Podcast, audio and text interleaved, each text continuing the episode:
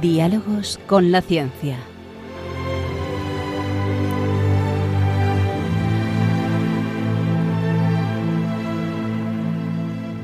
Dirigido por Javier Ángel Ramírez.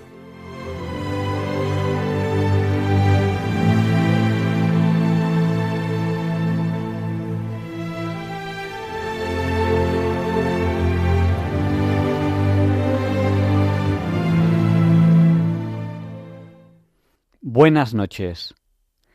Estamos en Diálogos con la Ciencia, el programa para ti, que sabes que la verdad existe y la buscas.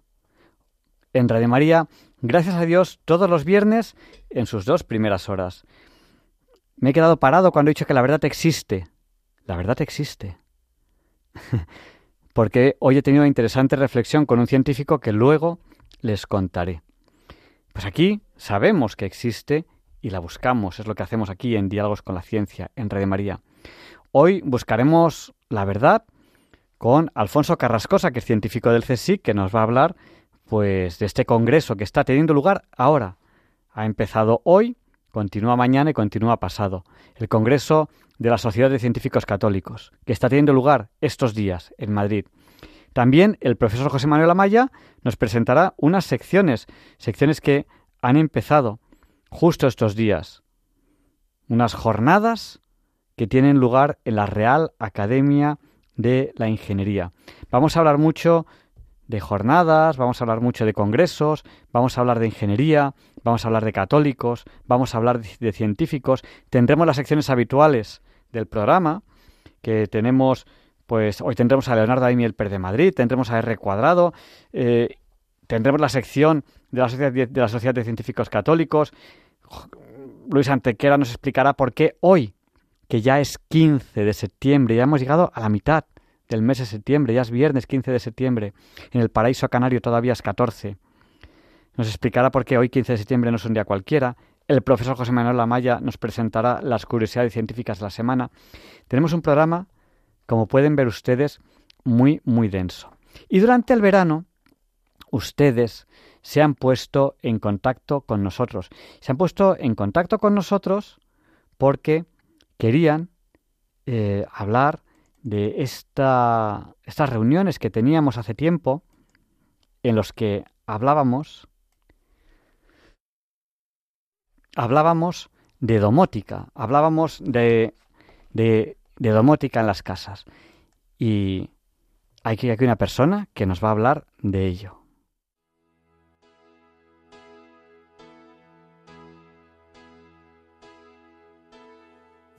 Y a lo mejor algunos oyentes recuerdan cuando empezó ese confinamiento que nos pilló a todos un poquito por sorpresa por, el COVID, eh, en los programas de diálogos con la ciencia, pues un poco para conectar con los oyentes creamos una red social que le llamamos soyleyenda.es. Eh, esa red social evolucionó, ya sobre todo cuando terminó el confinamiento, pues algunos oyentes preguntaban cosas de programación y le cambiamos el nombre y le llamamos Club Apps. Y bueno, luego pues eh, muchos oyentes preguntaban cosas de domótica, que quizás es lo que está más de moda hoy en día, en el siglo XXI, y le llamamos clubdomótica.es.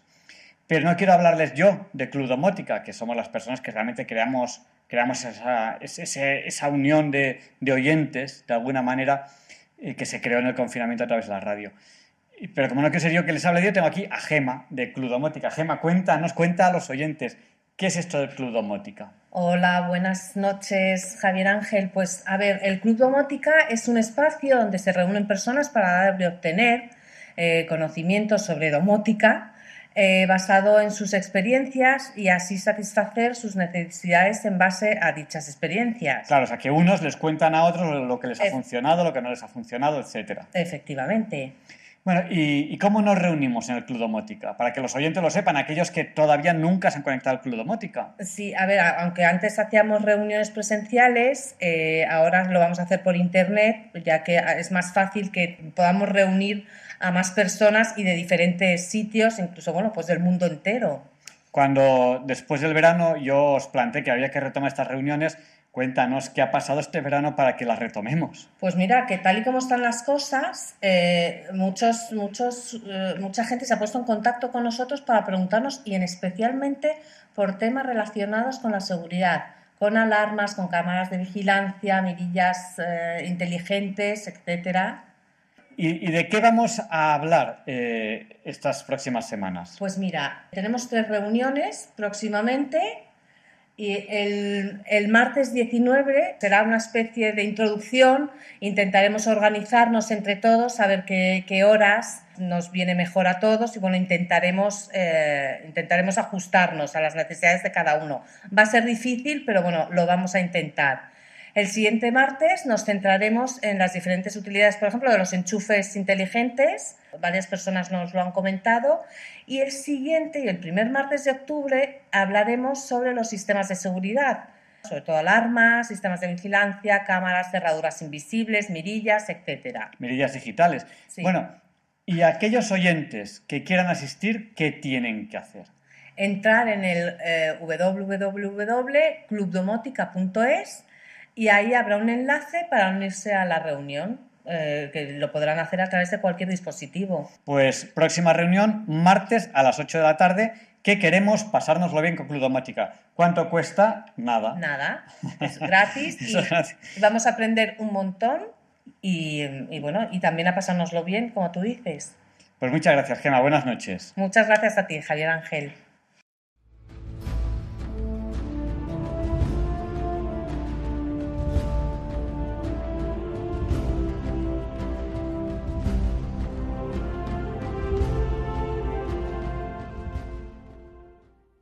Pues el oyente que quiera, ahí nos vemos. Ya es la hora Bon, las 007, la hora a la que solemos empezar la entrevista de la semana.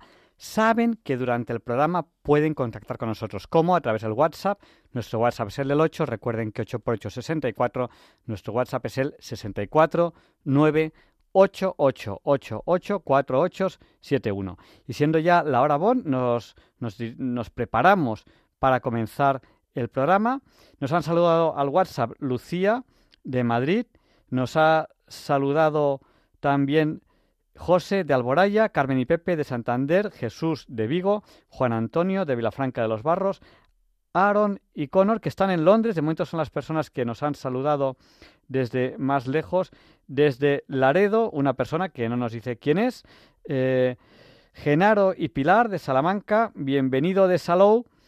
Eh, que dice que no se encuentra muy bien y que se va a dormir, bienvenido. Pues lo importante, si no te encuentras bien, es dormir. O sea que adelante, duerme bien. Eh, Pilar de Coria, Plácida de Málaga, Ana y Rafa del puerto de Santa María, Raúl de Santander, Raúl, otro Raúl del puerto de Santa María, Lola de Santander, Encarni, Pablo y Chema de Málaga, Gustavo de Oviedo, eh, Alfonso de Madrid, Isabel de Cartagena y no sé si me dejo a alguien. Ah, me dicen que la persona que había saludado de Laredo se llama Raúl que no lo había dicho. Bueno, pues vamos allá con la entrevista de la semana, que saben ustedes que siempre empieza con esta música que ahora mismo estamos a punto de escuchar.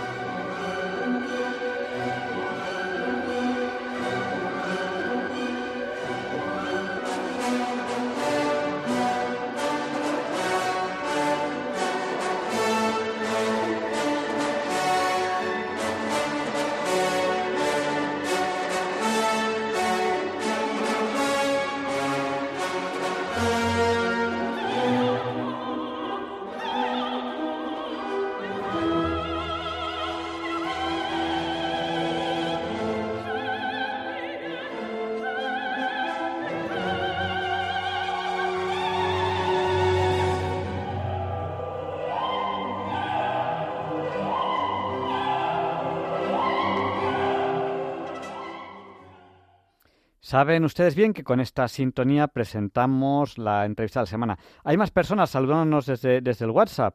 Eh, nos saluda Saúl desde Granada. Nos saluda Inma desde Gandía. Nos saluda Almudena desde Madrid, que nos pide oraciones. Patricia desde Tordera. Eh, desde Talavera de la Reina. Eh, no nos han dicho el nombre, así que felices noches desde Talavera de la Reina. Y, bueno, ya vamos a empezar la entrevista de la semana, porque hoy tenemos aquí nada más ni nada menos que a ustedes les sonará, ¿cómo no? Ay, se me olvidó decir una cosa, que nos ha llegado carta, que nos ha escrito a Paseo de los Lanceros número 2, 28024 de Madrid. Luego lo comento. Eh, gracias, Fernando, por habernos enviado una carta. Luego lo comentaremos. Tenemos a un nombre que les va a gustar mucho porque lo van a conocer y vamos a anunciar ya la entrevista de la semana. Tenemos aquí a Alfonso Carrascosa, científico del CSIC. Eh, buenas noches, Alfonso. Buenas noches, Javier Ángel y audiencia. ¿Qué tal? Encantado de estar aquí otra vez. Muy bien. Oye, pues a que no sabes a quién vamos a entrevistar o a quién tenemos pensado entrevistar la semana que viene. Te doy una pista. Cuando había dos canales, el 1 y el 2, no había más, telediario de la noche. Nadie en España se iba a dormir sin ese telediario. ¿De quién estoy hablando? Yo es que estas horas eh, eh, de cintura para arriba no, no, como que no coordino. Entonces, eh, dímelo tú porque, porque, porque no me viene, no me viene. A ver, Sony 11 hasta y 12, que es un minuto. ¿Algún oyente sabe de quién estoy hablando? Un señor que se sentaba en el borde de una mesa, nos hacía su última reflexión antes de dormir sobre las noticias del día y cuando ya le habíamos escuchado, toda España se iba a dormir. Tarde, tarde, hasta que no le escuchábamos, nadie se iba a dormir en España.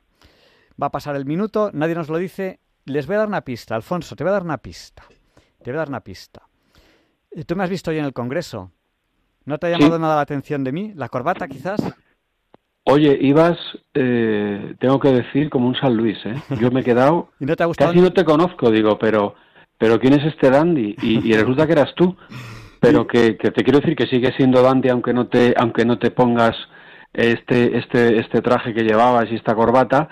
Y ahora sí, ahora ya sí. Ya, sabes de quién estoy Lo he hablando. Cogido. Lo he cogido. La semana que viene. Un señor que además yo tuve una, la oportunidad de saludarle una vez en un, en un, en un, en un a final de curso de, no sé si fue del CEU o algo, que, él dio una lección magistral y, la verdad que, que simpatiquísimo y un pozo de sabiduría en el periodismo este hombre. Un pozo de sabiduría que ahora creo que tiene 93 años, gracias a Dios, mantiene una cabeza muy, muy lúcida.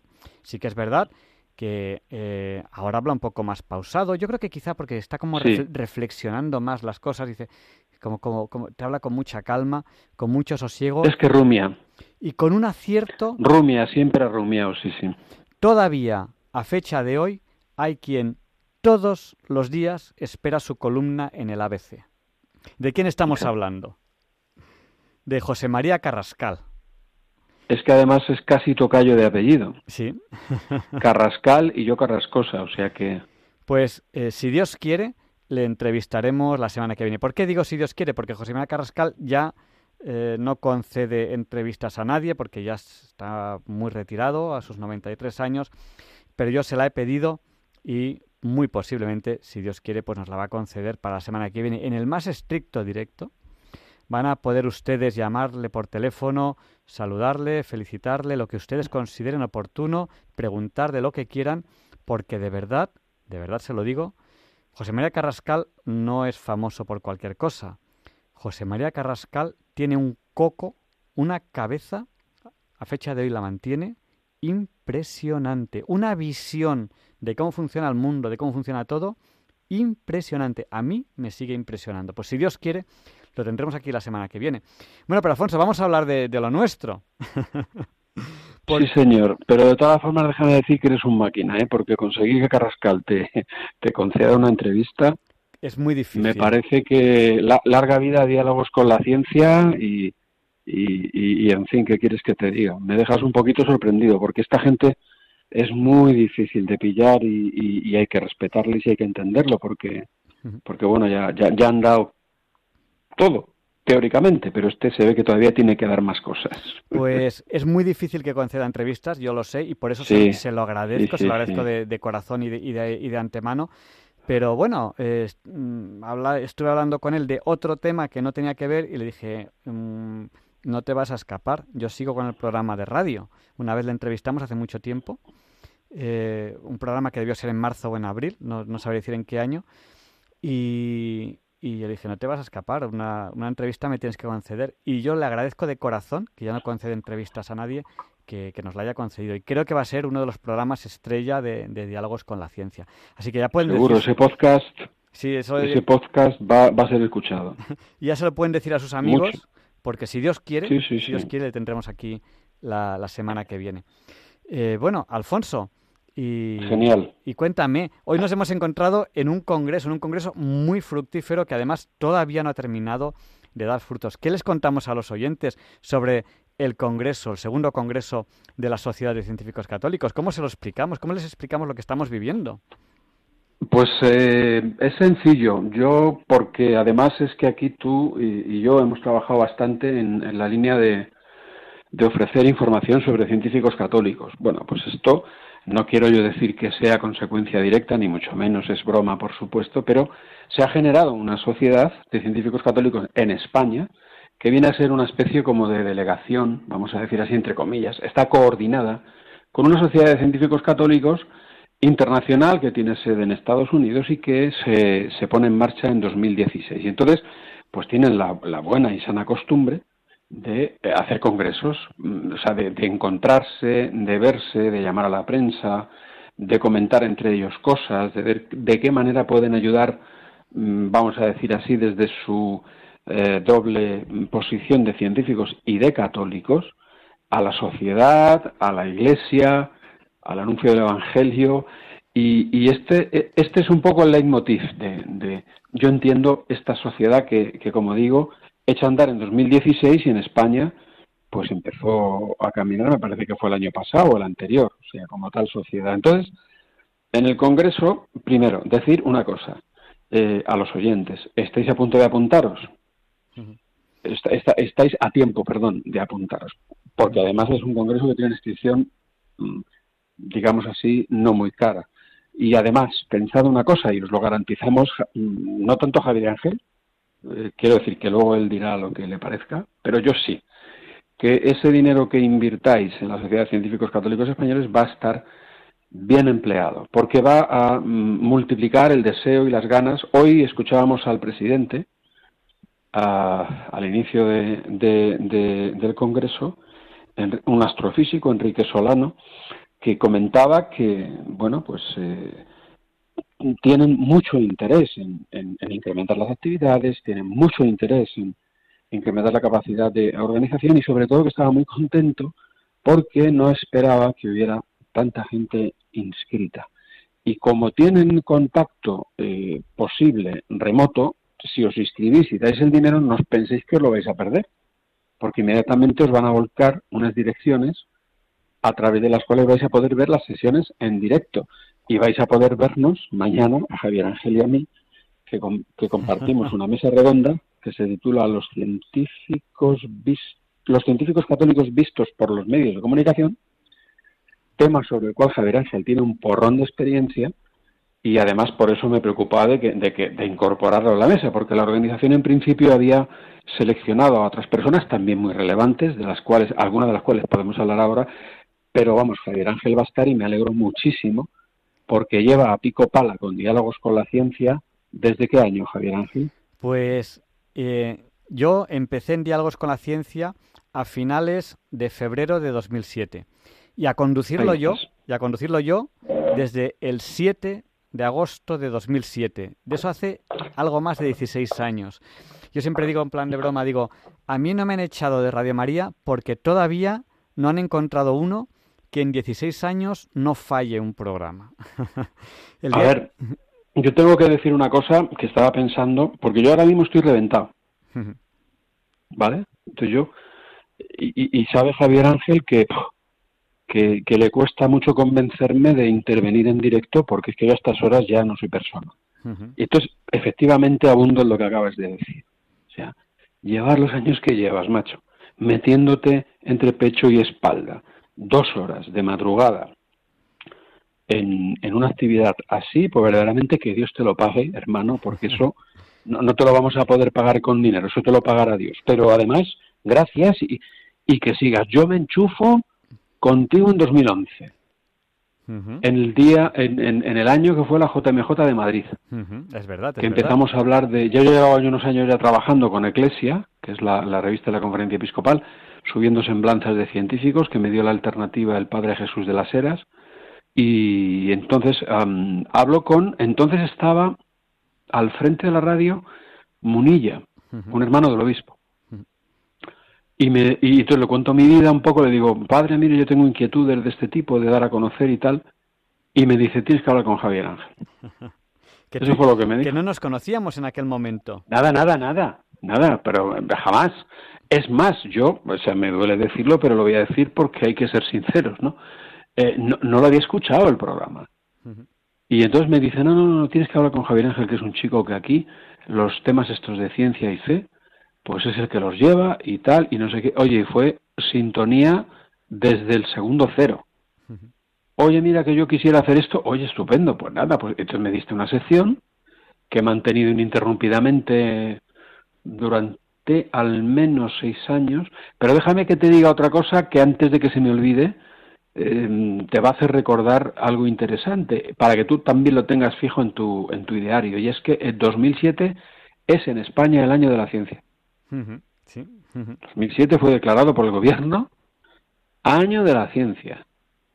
Entonces, mm, para que veas, a ver, es que yo, como soy más bien tirando cada vez más a providencialista y creo que las cosas no pasan por casualidad, pues estaba ahora cuando lo has dicho, digo, caramba, me ha venido, digo, joder, pero si este hombre eh, resulta que enchufa en esto, en 2007, que es el año de la ciencia, que está todo el aparato gubernamental de España hablando de que la ciencia, hay que hablar de ciencia, la ciudadanía tiene que conocer la ciencia, y entonces surge, eh, surge tu conexión con diálogos con la ciencia y se mantiene viva la llama de pues dar testimonio de que la ciencia y la fe están conectadas y como nos decían hoy en el Congreso, porque son complementarias y que las personas que disfrutamos de la condición, el regalo de la condición, de además de ser científicos, ser católicos, pues tenemos un don que es poder comprender. Me ha gustado mucho, como lo ha dicho el presidente de la Sociedad de Científicos Católicos Españoles, el, eh, el, doctor Enrique Solano.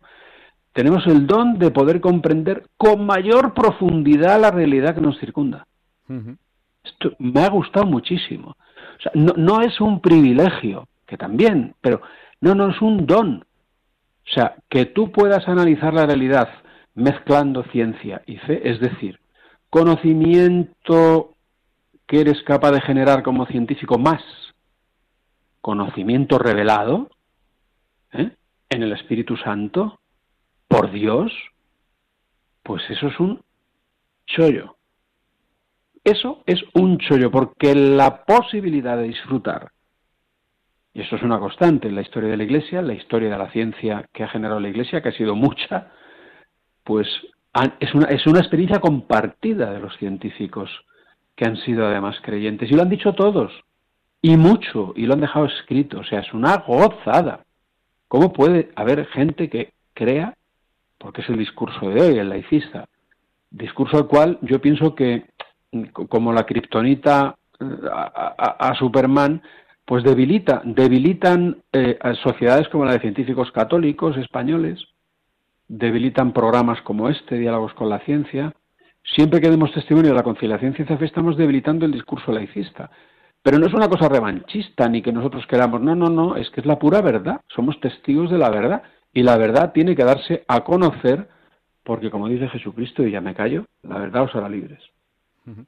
No, bueno, y, además eh, yo estábamos eh, en, el Congreso y estaban pues contando, mm, dando ejemplos de, mm, bueno, eh, hay como, como varios temas en el Congreso, ¿no? Cada, cada hora corresponde al suyo. Entonces, estaban eh, como hablando de ejemplos de científicos católicos.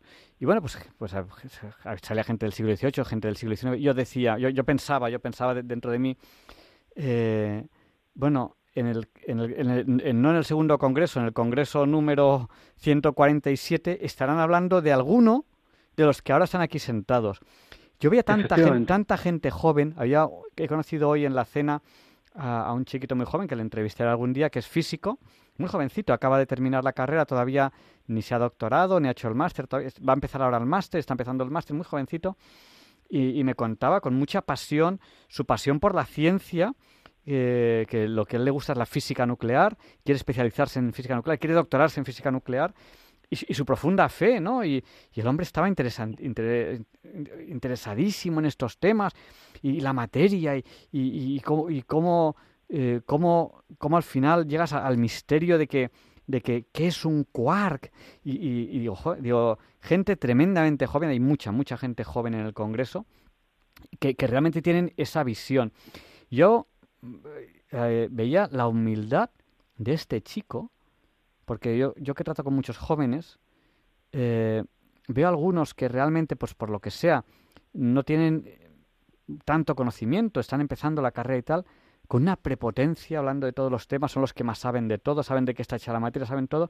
Y este chico que ha estudiado físicas, que estaba empezando un máster en, física de la materia, eh, y, y, diciendo, todo es un misterio. ¿Qué es la materia? Y cuando arañas, arañas, arañas, el átomo, llegas a que todo es un misterio, a que no sabemos nada, estamos en pañales en física de la materia. Y, y una humildad, y yo, yo decía, oye, tendrá que ver, y yo le he planteado en la mesa, en la mesa que estábamos ahí cenando, bueno, que era de pie, pero, estábamos picando y se formaban como grupitos, como coros, como eso, yo planteaba, ¿creéis que tiene que, que estar relacionado la fe con la humildad? O sea, que es más fácil que las personas humildes tengan fe? Porque, absolutamente. Porque, porque... Y que las personas que tengan fe sean humildes. Claro, las dos cosas. Una cosa lleva a la otra y la otra lleva, Y la otra lleva, lleva a la una. Y luego, curiosamente, hemos enlazado con un tema durante el Congreso eh, em, que vosotros, bueno, vosotros, la, gente decía la paz, la paz que da la fe. Eh, yo otras veces que, que, he hablado de este tema, eh, en vez de hablar de paz, eh, hablaba de alegría, ¿no? Pero al final es eso. Hay, hay, algo misterioso en la fe que da paz y da alegría. ¿Y qué es? Pues, algo misterioso, ¿no? absolutamente, absolutamente. Fíjate que además me, ha gustado mucho la coincidencia siguiente y es la de que este congreso arranca el día de la exaltación de la Santa Cruz, que decía una filósofa archiconocida eh, Edith Stein, ¿eh? que eh, la cruz es la ciencia. Ella hablaba de la ciencia de la cruz, es decir, de cómo ah, Dios, eh, digamos que ante las adversidades que nos gustaría quitarnos de encima, entiende que existe una posibilidad de conectar con nosotros mucho mayor que la habitual, que cuando todo nos sale bien, y a eso le llamaba eh, Edith Stein, santa, pues la ciencia de la cruz. Y fíjate, el Congreso arranca precisamente este día, o sea, ayer. Pero déjame decir otra cosa, que mañana tenemos en la mesa a quien es ahora presidente de WTN, ¿eh? Eh, José Carlos Gómez Hurtado, que ayer por la tarde eh, que mañana vendrá al Congreso, a, nuestra mesa de los medios de comunicación y los científicos católicos, pues eh, presentaba un libro que, que bueno, que, que, yo creo, mm, Javier Ángel, que en algún momento a este hombre convendría que lo entrevistaras, más que para para otra cosa, para que, para que, para que te dé un poco noticia de, de qué le lleva a emprender, siendo como es un hombre que tiene altísimas responsabilidades en, empresas multinacionales con una experiencia apabullante de dirección de empresas a nivel internacional, se pone ahora a dirigir una cadena de televisión en España, EWTN, y se pone a escribir un libro que es Nuevas Evidencias de la Existencia de Dios, que es un estudio de revisión bibliográfica exhaustiva de todo lo último que se ha dicho en el mundo a favor de la conciliación ciencia-fe en varios idiomas, porque domina varios idiomas, con un estudio documental de más de 200 títulos que se lo ha metido entre pecho y espalda sin ser científico y a que ha sido capaz de poner ese libro en el mercado. Bueno, pues eso pasó también ayer. Y mañana lo vamos a, lo vamos a tener en el Congreso. Por eso decía a los oyentes, inscribiros en el Congreso, vais a hacer una buena obra y además os va a gustar. Va a gustar poder asomaros eh, a través de la conexión de Zoom a las sesiones en directo. Vais a ver a, a Xavier Ángel en acción, que seguro que, os va a interesar muchísimo porque va a decir cosas nuevas y luego a más gente de medios de comunicación. prometo ir muy elegante, que a veces a, veces a la radio, como vengo en bicicleta, vengo con mis pintas y tal, con mi tejano y tal, yo mañana prometo ir elegante. yo iré más de trapillo porque los científicos nos gustan los actos estos, a ver, no digno, pero tampoco excesivamente elegante porque porque esperamos siempre que las personas vamos a decir así, que no son del ámbito, pues eh, sean las que puedan, eh, vamos a decir así, tener mejor para, para, no haceros de menos me voy a poner elegante. Porque guapo, como soy de natural, pues... Claro. Y, oye, esta persona, esta persona que me has dicho del libro, eh, en noviembre tenemos que entrevistarla. Digo en noviembre porque, mira, ahora tenemos al programa que viene a Alfonso Carrascosa, científico del CSIC. Eh, la semana, digo, o sea, hoy, hoy tenemos a La semana que viene tenemos eh, a, José María Carrascal, si Dios quiere, que bueno, va a ser una entrevista maravillosa. Ya tuvimos una hace años, en, marzo o abril, que además fue muy divertida porque al pobre le, eh, me, decía, llámame cuando esté en Estados Unidos, entonces en aquella época él todavía viajaba mucho. Me decía, llámame cuando esté en Estados Unidos, que para mí serán las 6 de la tarde. Dije, no, no, yo te llamo ya porque luego te me escapas y no hay quien te pille. Y, le dije, y además me interesa, en y dice, pues grábame. Digo, no, en directo, porque así los oyentes te pueden hablar contigo. Y, ese día falló el teléfono. Ese día falló el teléfono. Vaya, Vaya que, nunca fallaba el teléfono. Ese día falló el teléfono porque estaban eh, reparando, reparando la centralita.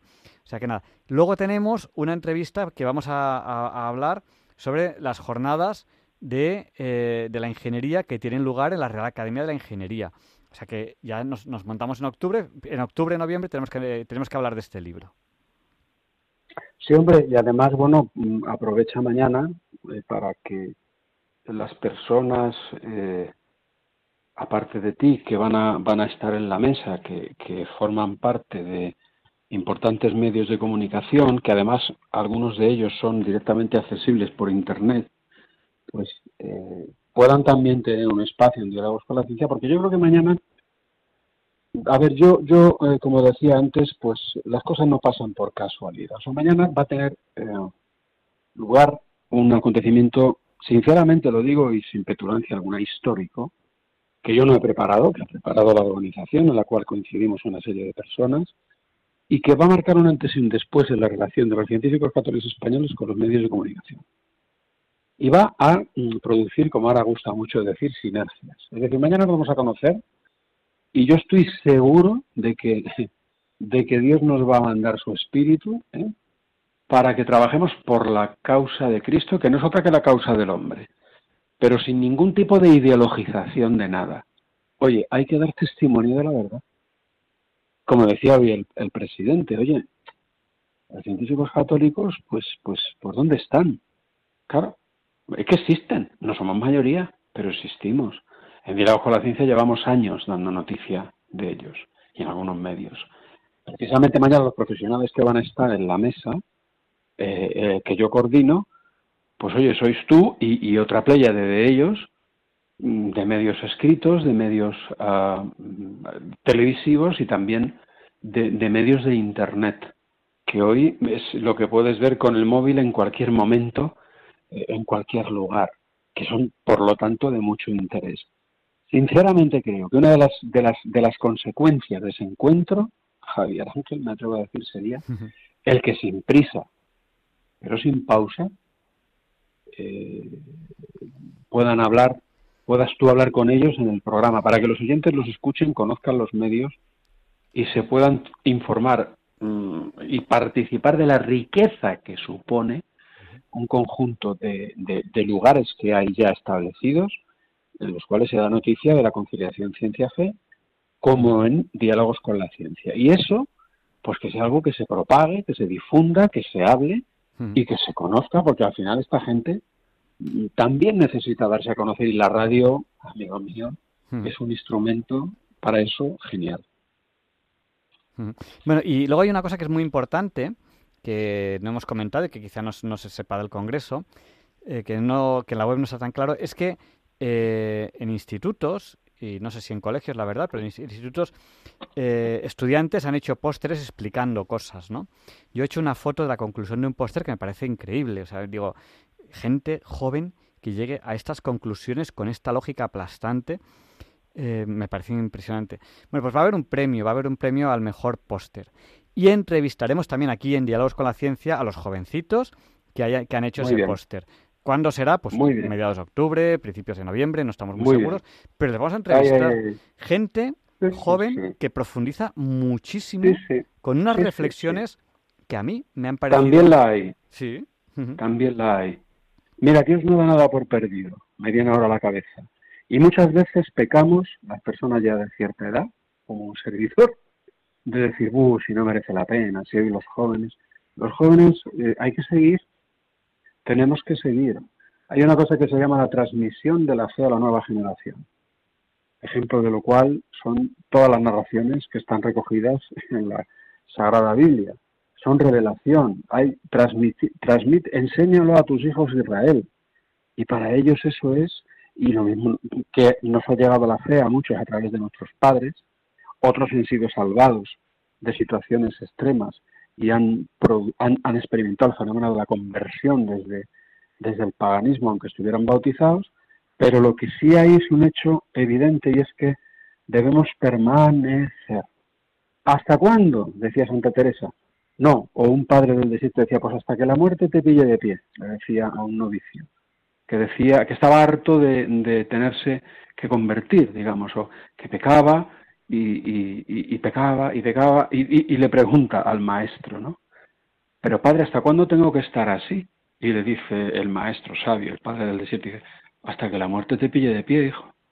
Pues esto un poco es lo que tenemos que hacer, seguir, seguir, no desanimarnos, para poder decirle a la próxima generación quién ha sido quien nos ha salvado, quién ha sido quien nos ha ayudado, dónde hemos encontrado el sentido de la vida.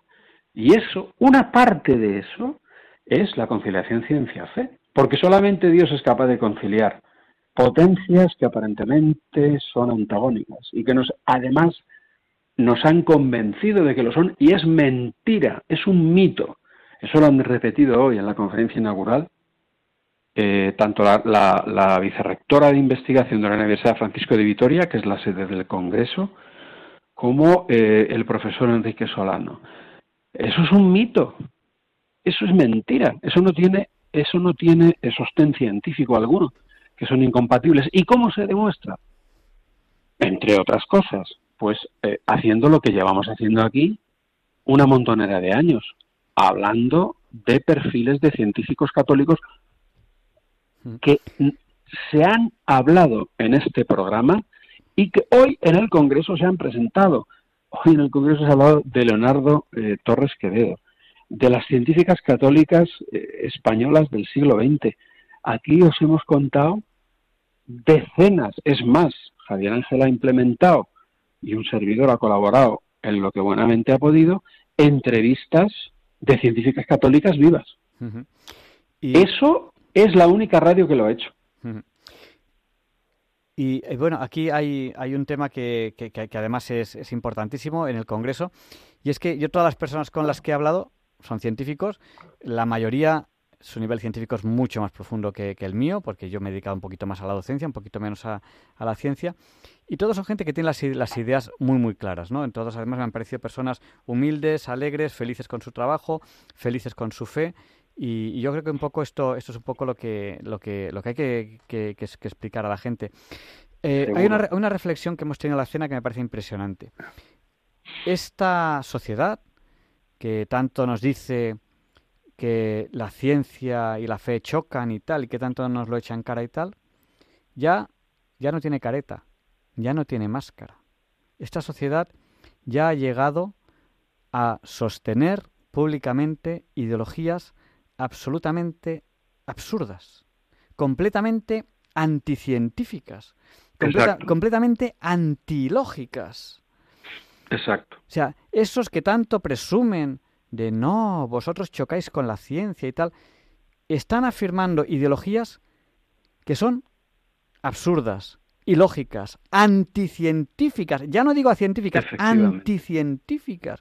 Y había un, científico, había un científico que me decía lo siguiente, me decía, es que hoy en día la gente se cree que se te olvida enchufar el ordenador y como tú crees que lo has enchufado, le das al botón de encender y se va a encender. Pues experimentación científica, a menos de que sea un portátil que tenga batería, experimentación científica. La verdad existe. Si el ordenador no está enchufado, independientemente de lo que tú creas, no se va a encender. Punto. La verdad existe. Y es lo que tenemos que buscar, la verdad. No que es que yo en el interior de mí siento que el ordenador está enchufado. Pues no se va a encender. Tú puedes sentir lo que quieras, que puedes dar al botón tantas veces como quieras, que no se va a encender. Punto. Pues así es. Esa sociedad que tanto se le, se le llena la boca de el choque ciencia y fe, que no existe ese choque ciencia y fe, se ha quitado la careta y está defendiendo ideologías absurdas, anticientíficas, en contra de la verdad con V mayúscula que existe. Cosas hoy en día tan absurdas, sin ninguna lógica, que dices, Dios mío, ¿cómo hemos llegado a esto? Una sociedad que procedemos de Egipto, Grecia, el antiguo Egipto, la antigua Grecia, la antigua Roma, mm. Europa, el desarrollo de las universidades, eh, hemos transmitido el conocimiento a las universidades a todo el mundo. ¿Cómo hemos sido capaz, capaces de llegar a ideologías tan absurdas? Y se nos llena la mm. boca de ciencia y fe no sé qué. Dios mío, qué pánico. bueno, es que eso lo hemos hablado en la cena, que te has perdido la cena. Un, sí, no he podido, pero es que he estado, no, pero tenía una cena prevista con un con un presbítero misionero en África y era una especie de, bueno, pues despedida porque vuelve a la misión y, es que ha coincidido, chico, y, yo pues este, sinceramente... Este, hay que llevarlo al programa de Almudena, hay mucha gente buena. Los, sí, sí, no, vamos, Seguro, seguro que iría encantado y además puedo, puedo, puedo asegurarte que, que es un hombre que tiene de fácil palabra y que, y que además mm, te toca, o sea, te toca el corazón, dice muchas cosas interesantes. Y la verdad que ha sido una gozada la cena. He eh, sentido mucho no poder ir, pero, mañana, mañana, te pilló la cena o no? Sí. Pues, pues mañana sí. Eh, pues, pues mañana ahí también nos veo. Yo y, eh, intentaré estar en todas las sesiones de la tarde, aunque tengo clase y voy vengo corriendo con el coche, pero intentaré intentar estar en todas pues las allí, de la tarde. Allí nos veremos. Oye, eh, vamos a abrir el micrófono a los oyentes. Nos quedan muy poquitos minutos de, entrevista porque hay que seguir con, todas las secciones que, son muchas, pero vamos a abrir el micrófono a los oyentes. Nuestro número, si quieren participar ahora en directo en el programa, es el 91 005 94 19. Se lo repito, por si no tenían papel o bolígrafo a mano. Si quieren participar ahora en directo en el programa, el número es el 91 005 94 19. Y eh, hoy, además de, empezar este congreso de la Sociedad de Científicos Católicos, también ha comenzado unas interesantísimas jornadas que van a tener lugar durante varios meses, que son las jornadas de la Real Academia de Ingeniería. Y, bueno, que vamos a hablar de ellas también en Diálogos con la Ciencia dentro de dos semanas, porque son también eh, interesantísimas porque la ingeniería es, muy importante para, el mundo en el que, en el que vivimos. Bueno, y, como ahora mismo eh, no nos están entrando llamadas, al 910059419. Alfonso, yo creo que hacemos un resumen de la entrevista y pasamos a las secciones. Cuéntanos de qué hemos hablado.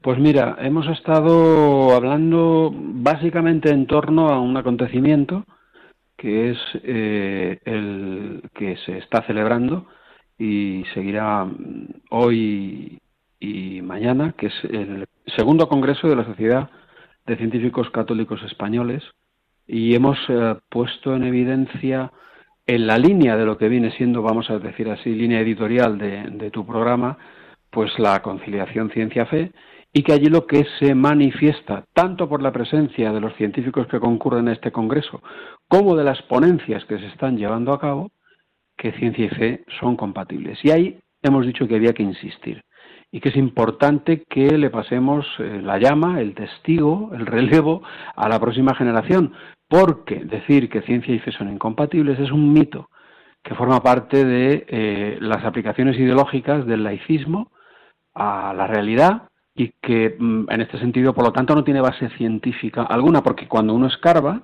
y no hace falta que escarbe mucho, o cuando uno se conecta a algo como este congreso que se está celebrando, que es muy fácil inscribirse, que es muy barato y que automáticamente que te inscribes y todavía estáis a tiempo, te dan una clave para que puedas ver las sesiones en directo sin tenerte que desplazar a la Universidad Francisco de Vitoria, que es quien alberga el evento, pues estás conectado y estás viendo lo que te estamos diciendo y de lo que hemos hablado.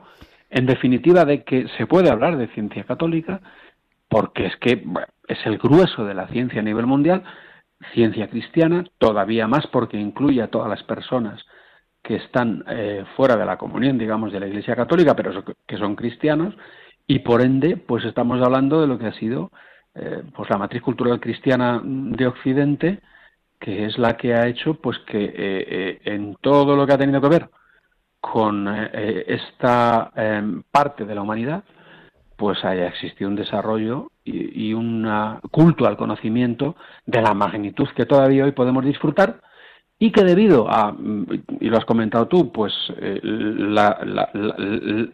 el conjunto de cosas que están sucediendo que tiene, que tiene el origen en la apostasía, en negar la existencia de Dios, pues ahora mismo estamos entrando en unas mitologías y en una eh, entrada desbocada de ideologías, como la ideología de género, que son absolutamente anticientíficas. Y la gente no tiene empacho en, abrazar porque es lo que se siente. Y eso es mentira. Yo me puedo sentir hijo de la duquesa de Alba, pero a mí no me van a dar la herencia de la duquesa de Alba, por mucho que me sienta.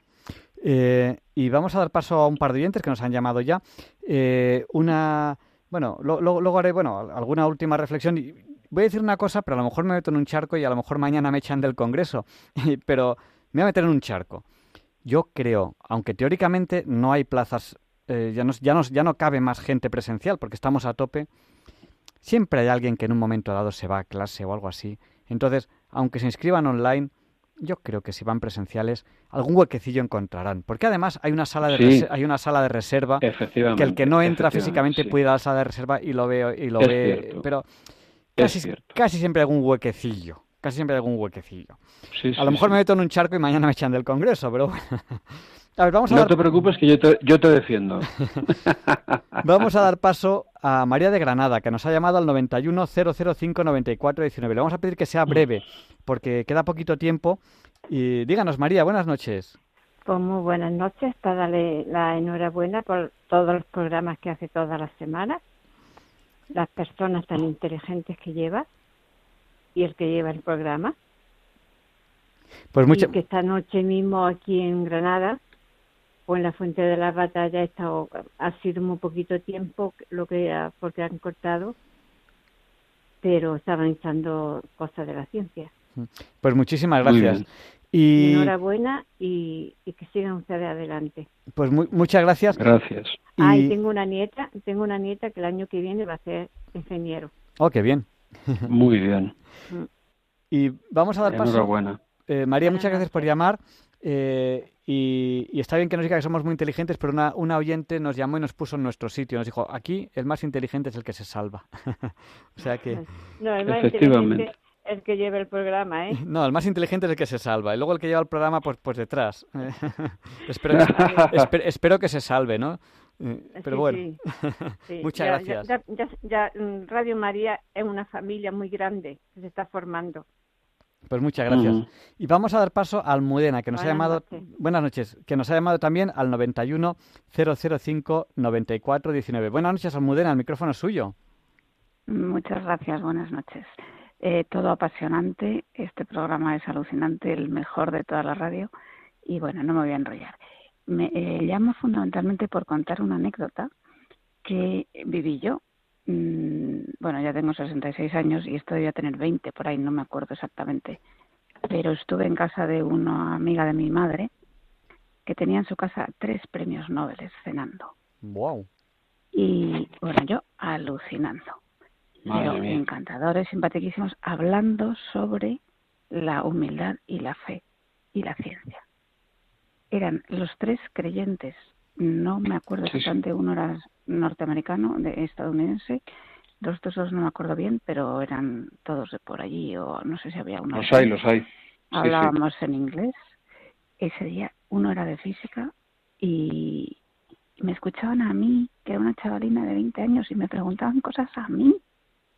Y yo luego esta anécdota la he recordado muchas veces y la he pensado. Digo, Dios mío, tres premios Nobel preguntándome cosas a mí o sea, y, y escuchándome, claro, yo. Digo, la humildad y luego mi abuelo. Mm. O sea, eso, eso fue para mí una, una cosa definitiva. Yo tengo la inmensa suerte de mm. tener fe desde que nací y ser apasionada desde que nací, así que me siento muy privilegiada. Y luego, mmm, mi abuelo era, fue presidente del Consejo de Montes, era ingeniero de Montes y profesor de la escuela. Y era un hombre maravilloso, sabio, profundo, humilde. No tenía más que el traje de ingeniero eh, y un traje de quita y era tercero y grandescano. Y era un hombre humilde, sabio, científico fabuloso. O sea, que la ciencia, la fe y la humildad van perfectamente unidas. Y cuanto más humildes todos, cualquiera, mejor. Pues muchísimas gracias. Es más difícil, pero bueno, gracias. Gracias, por el programa y por todo. Bravo, gracias. Que Dios les bendiga. Vamos a dar paso muy rápido, que nos queda muy poquito tiempo. Eh, a Antonia de Córdoba, que nos ha llamado al 91 005 94 19. Adelante, Antonia, sea breve, por favor. Uy, ay, ay, ¿dónde? Ay, que, que, que ¿dónde tengo el mando para bajar el... Para, bueno, para bajar la radio. Nada, que lo que yo quería decir es que felicidades por el programa, desde luego. Que ojalá yo, yo no me sé conectar para eso del del Congreso, pero bueno, me puede conectar mi marido a ver si me pero puede reza, reza por el Congreso, reza por nosotros. ah, sí, sí. Para que saquemos. Pues lo he hecho, lo he hecho. Desde el programa anterior lo estoy haciendo. Mire, yo lo que quería decir es eso, que la ciencia se ha alejado de, de, la verdad, porque se ha alejado de Dios, ¿no? Yo creo que desde no. Que... Yo creo que no. no, la ciencia no. Lo, lo, lo, la... Los científicos. Estos que dicen ahora que, que la ciencia no coincide con... Esos son los que se han alejado de la verdad. Algunos. ¿No? Sí, sí. Los que dicen que la ciencia es incompatible con la fe, no, los, los católicos no, los que dicen que la ciencia es incompatible con la fe es porque porque se han alejado de la verdad. Digo yo, que o es que porque quieren mentir a cosa hecha. Se han alejado de Dios. Entonces, sin Dios lo que hace es que, que se estropea la inteligencia, se estropea, se estropea el hombre. Yo he oído decir en, que, que cuando se mata a Dios, se acaba matando al hombre y se han querido matar a Dios, pues, pues, pues, pues, ahora lo que tenemos es que están matando a los la ciencia. Claro, yo... Ahí está el aborto y la eutanasia, ahí está el aborto y la eutanasia. Un, un, médico que, que, que, se dedique a aborto, que se dedique a eutanasia, es una persona que obligatoriamente tiene que rechazar a Dios. O sea, esa persona dice, sí, tiene la ciencia en sus manos, sí, tiene aparatos científicos en sus manos, sí, pero evidentemente esa persona tiene que rechazar, que rechazar a Dios. Es que... Antonia, tenemos, tenemos que terminar ya. ya... Gracias por todo. Adiós. Alfonso. Saludos. Terminamos ya, terminamos ya la entrevista. Mañana nos vemos. Eh, último minuto, si quieres decir algo. Pues nada, eh, felicitarte, agradecerte que me hayas dejado entrar. Eh, y insistir en, en lo mismo, en que espero que mañana sea un día importante en el sentido de que se incremente la relación ya existente, pero que se incremente de eh, los científicos católicos con los medios de comunicación para que podamos salir a los medios, la gente nos conozca y, y nosotros, eh, Javier Ángel, aquí en Diálogos con la Ciencia, seguir a pico pala. Te seguiré mandando gente para entrevistar, te seguiré dando semblanzas y, y para lo que haga falta, porque es muy necesario seguir en esta línea. Pues muchísimas gracias y, bueno, ahí, ahí estaremos. Y la semana que viene, si Dios quiere, entrevistaremos a José María Carrascal, que yo creo que va a ser una entrevista absolutamente memorable y le agradezco, le agradezco que ya no concede entrevistas, que a nosotros sí nos la haya concedido y sí lo agradezco de, de todo corazón. Y bueno, vamos ya, Leonardo de Mierper de Madrid nos va a presentar la sección Pensar y Sentir. Muchas gracias, Alfonso. Buenas noches. Un abrazo, Javier Ángel. Adiós, audiencia. Buenas noches. Buenas noches. Y allá va Leonardo.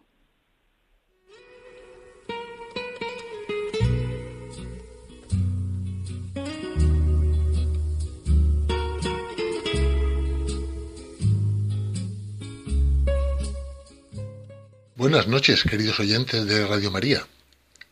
Soy Leonardo Daimiel y celebro estar con ustedes una vez más.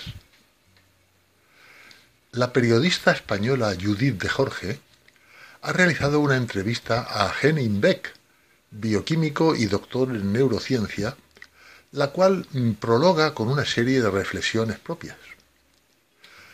Lo ha publicado con el título de A la gente más inteligente se le da muy bien olvidar, que es una frase del propio entrevistado. Me ha parecido interesante para pensar y sentir, y voy a leerlo aquí a continuación, omitiendo la continua mención de pregunta y respuesta. Dice así. Somos despistados, olvidadizos, nos distraemos con cualquier cosa y organizamos mal nuestro tiempo. Además, a veces nos aburrimos y nos sentimos culpables por ello. ¿Quién no se ha identificado alguna vez, en mayor o menor medida, con esa descripción? Si es así, antes de colgarnos el cartel de completo desastre y lamentarnos por nuestra propia ineficacia, Henning Beck nos propone mirar el lado bueno de las cosas. Bioquímico y doctor en neurociencia, este divulgador alemán, acostumbrado a dar conferencias, ha escrito un libro titulado Errar es útil, en el que afirma que equivocarse no es tan malo como parece. Doctor Beck, rara vez retengo los nombres de las personas que me acaban de presentar tengo un problema. a mí también me pasa. En realidad, los nombres no surgen de la naturaleza, son un invento humano, con lo cual es difícil recordarlos. Recordamos mejor las caras, las personalidades, que son mucho más importantes. Nadie debería preocuparse si le cuesta recordar los nombres. Olvidamos las llaves, los aniversarios, ¿Por qué no recordamos todo? Imagina que estás en una biblioteca con muchos libros. Si tienes 10.000 ejemplares, es difícil encontrar el adecuado, porque hay que buscar mucho. Lo mismo pasa con la memoria. Si todo estuviera almacenado, sería más difícil dar con el recuerdo preciso. El cerebro hace un equilibrio entre recordar y olvidar lo que es o no práctico para el futuro. Así eres más rápido a la hora de encontrar un recuerdo. Si lo recordáramos todo, no entenderíamos nada. Entonces, ¿olvidar también es necesario? A la gente más inteligente se le da muy bien recordar y olvidar. Si nunca lo hiciéramos, recordaríamos absolutamente todo y sería muy confuso encontrar qué es importante y qué no para tomar después una decisión. Sin embargo, ¿por qué algunos de los trastornos neurológicos más preocupantes tienen que ver con el olvido? Mucha gente cree que el olvido es una señal de demencia o de que el cerebro no va bien, pero cuando hacía mi tesis doctoral e investigaba sobre el Alzheimer, mi jefe me decía, si tú recuerdas que te has olvidado de algo, es buena señal. Si olvidas que te has olvidado, entonces es mala. ¿Qué les pasa a los grandes despistados, los que se dejan el móvil en el taxi o no ven las cosas delante de sus narices? Bueno, eso es muy típico. Hay gente que tiene mucho en la cabeza muchos proyectos diferentes. Quizás sean personas muy interesadas en cosas nuevas. No es malo que el cerebro esté distraído. Muchas veces a la gente más creativa les cuesta mucho centrarse en algo específico. No, no es malo si finalmente recuperas tu móvil. ¿Cómo podemos evitar los despistes y mejorar la memoria? Lo primero que tenemos que hacer es tomar pausas, dando a nuestro cerebro la posibilidad de digerir la información, para quedarte con lo importante y desechar lo que no lo es. Y pasa lo mismo con la información. Claro, sí, si la consumo constantemente, el cerebro entra en modo de sobrecarga y no es capaz de digerir y de quedarse con lo interesante. Pero hay otra cosa importante. Hablar con otras personas para tener nuevas perspectivas. Así es como la información se convierte en conocimiento. ¿Nos hace mucho daño el estrés? Mm, depende. Puede ser muy dañino cuando quieres pensar de manera creativa. La mejor forma de matar una nueva idea es someter a alguien a mucho estrés. Si yo te pidiera que me des una buena idea en los próximos 30 segundos, no podrías hacerlo por la presión.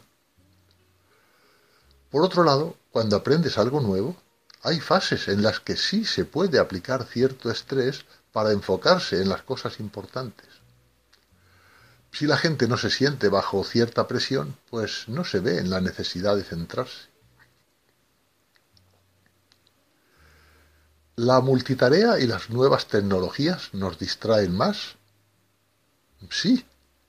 Lo más importante para el cerebro es obtener información. Ese es nuestro motor.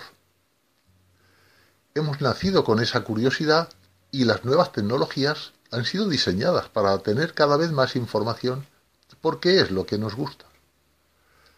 Recientemente visité Silicon Valley y comprobé cómo ya no tienen interés en teléfonos inteligentes porque generan distracción. ¿Prefieren estar desconectados? Sí, y prefieren que su cerebro esté disponible para discutir, para leer libros, para hacer proyectos. Se han dado cuenta de que es mucho más importante centrarse en hacer una cosa, terminarla y después hacer la siguiente.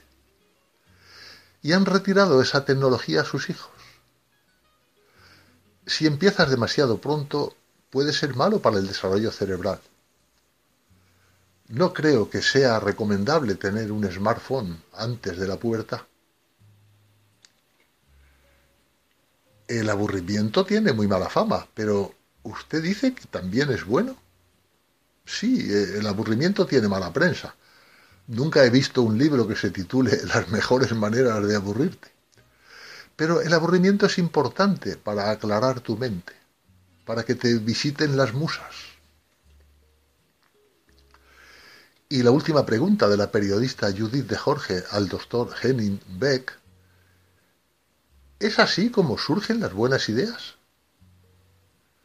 Eh, sí, las buenas ideas surgen cuando dejas que tu mente fluya libre, no cuando estás concentrado.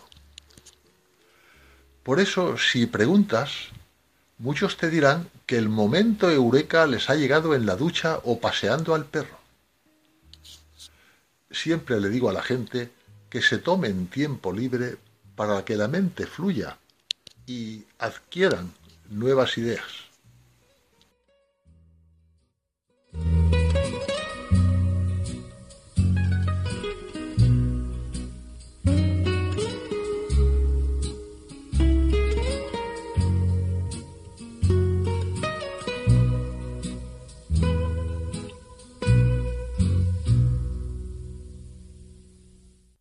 Gracias, Leonardo, por habernos acompañado o habernos ayudado hoy a pensar y sentir.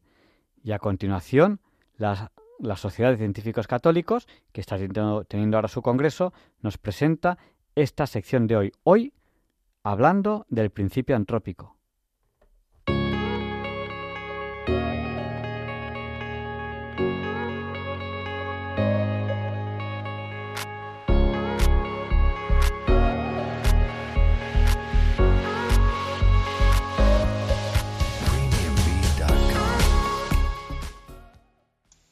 El principio antrópico, el ajuste fino y los multiversos. Les habla Manuel Alfonseca, catedrático retirado de la Universidad Autónoma de Madrid. En 1973, Brandon Carter formuló el principio antrópico, nombre que puede entenderse mal. Este principio, en el fondo, es una evidencia y constata que el universo tiene que cumplir todas las condiciones necesarias para que nosotros existamos porque estamos aquí. Durante los años 80, en su libro El principio antrópico cosmológico, John Barrow y Frank Tipler señalaron que las constantes del universo tienen valores críticos y variaciones muy pequeñas de esos valores harían imposible la vida. Esto plantea el problema del ajuste fino, que estudia el efecto que tendría un cambio en los valores de esas constantes y constata que el universo parece diseñado para que sea posible la vida. Veamos algunos ejemplos. La masa del neutrón es un 0,13% mayor que la del protón. Si hubiese sido un 0,28% mayor que la del protón, las estrellas no podrían producir helio a partir del hidrógeno. En un universo así la vida no podría aparecer. Y si la masa del neutrón hubiese sido menor que la del protón, en el universo no habría hidrógeno, con lo que la vida también sería imposible. Otro ejemplo. La física moderna conoce cuatro fuerzas fundamentales, la gravedad, el electromagnetismo, y las fuerzas nucleares débil y fuerte. Si la fuerza fuerte fuese un 0,5% más o menos intensa de lo que es, dentro de las estrellas no se podría producir carbono o bien no se produciría oxígeno. Sin estos elementos no habría aparecido la vida en la Tierra. Otro ejemplo. Cuando el hidrógeno se fusiona en las estrellas, un 0,7% de materia se convierte en energía. Si fuese un 0,8% o más, todo el hidrógeno se habría convertido en helio durante el Big Bang y no quedaría nada para formar parte de los seres vivos y dar energía a las estrellas. Si hubiese sido menos de un 0,6%, la fusión del hidrógeno sería imposible el universo estaría compuesto de hidrógeno y no habría estrellas. Son tres ejemplos, pero hay más. Si tenemos en cuenta esos valores tan críticos, la probabilidad de que haya vida en un universo con constantes arbitrarias es muy pequeña. Algunos científicos calculan que podría ser del orden de 10 elevado a menos 500. Este es el problema del ajuste fino la constatación de que el universo parece diseñado para que sea posible la vida y nuestra existencia. Pues si esas constantes tuvieran valores un poco diferentes, el universo habría sido hostil a la vida. El problema del ajuste fino tiene tres soluciones posibles. Primera, ha habido diseño cósmico, el universo tiene un creador. Segunda, nuestro universo es el resultado de una increíble casualidad. Tercera, existen muchos universos y nosotros tenemos que estar en uno de los que hacen posible la vida. Esa es la hipótesis del multiverso. Los creyentes no tenemos dificultad con la primera opción, los ateos sí. La segunda opción no la aceptan ni creyentes ni ateos, precisamente porque la probabilidad es pequeñísima. Así que a los ateos solo les queda la tercera opción y la han adoptado con alegría. ¿Pero qué es el multiverso? Es la idea de que nuestro universo podría no ser único, sino uno entre muchísimos, todos diferentes entre sí. El problema es que no hay una sola teoría del multiverso, sino varias, incompatibles. Veamos seis. La primera, el multiverso en el universo. Nuestro universo podría ser más grande de lo que vemos. Quizá otras regiones más alejadas tengan propiedades diferentes. Esas regiones funcionarían como si fueran universos distintos. Segunda, multiverso o inflacionario caótico. Según una hipótesis, nuestro universo habría pasado por una fase de inflación acelerada que se detuvo muy pronto. Quizás somos una burbuja en un espacio más amplio, en el que la inflación se detuvo en otras burbujas también. Cada burbuja sería un universo con leyes físicas diferentes. Tercero, el multiverso selectivo de Smolin, en el que cada agujero negro de un universo sería el Big Bang de un nuevo universo. Cuarto, multiverso cuántico en el tiempo, eh, propuesto en 1957 por Hugh Everett III. En cada colapso cuántico el universo se dividiría en dos. Como cada fracción de segundo hay muchísimos colapsos, habría un número incalculable de universos, cada uno con una historia diferente. Cualquier historia posible habría sucedido en uno de ellos. Quinto, vivimos en una simulación. Nuestro universo no es real, sino una simulación en un ordenador. Y sexto, el multiverso matemático de Tecmar, que propone que cualquier estructura matemática coherente es un universo que existe en algún sitio. Ante esta variedad de teorías de multiversos, el cosmólogo sudafricano George Ellis dijo esto. No podemos comprobarlas porque no tenemos acceso de observación o experimento a otros universos. Las teorías del multiverso pretenden decirnos lo que pasa en sitios de los que no tenemos ningún dato. Y si entran en conflicto unas con otras, ¿por qué una de ellas habría de ser verdadera? Ellis propone una prueba para distinguir si una teoría es científica o ideológica. ¿Qué datos u observaciones te inducirían a abandonar la teoría del multiverso? Si tu respuesta es ninguno, tu teoría es dogma, no ciencia. Puesto que los multiversos pueden explicar cualquier cosa, lo más probable es que la respuesta a esta pregunta sea ninguno. O sea, que la teoría de los multiversos no sería ciencia, sino dogma.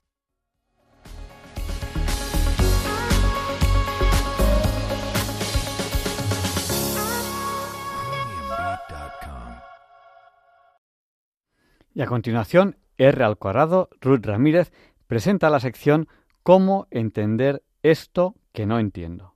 Buenas noches a todos. Yo soy R al cuadrado, Ruth Ramírez, y bienvenidos una vez más a la sección de cómo entender eso que no entiendo.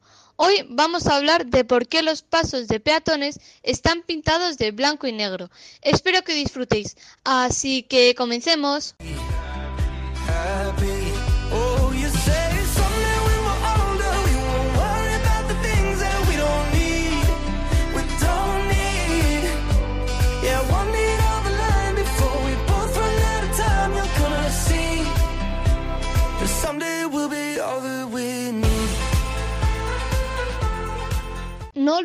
que los pasos de cebra es una marca vial, en este caso para que los peatones, nosotros, pasemos con cierta seguridad a la hora de cruzar la carretera.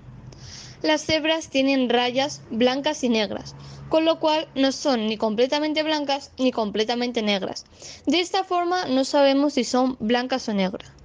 Bueno, pues yo os digo que son negras.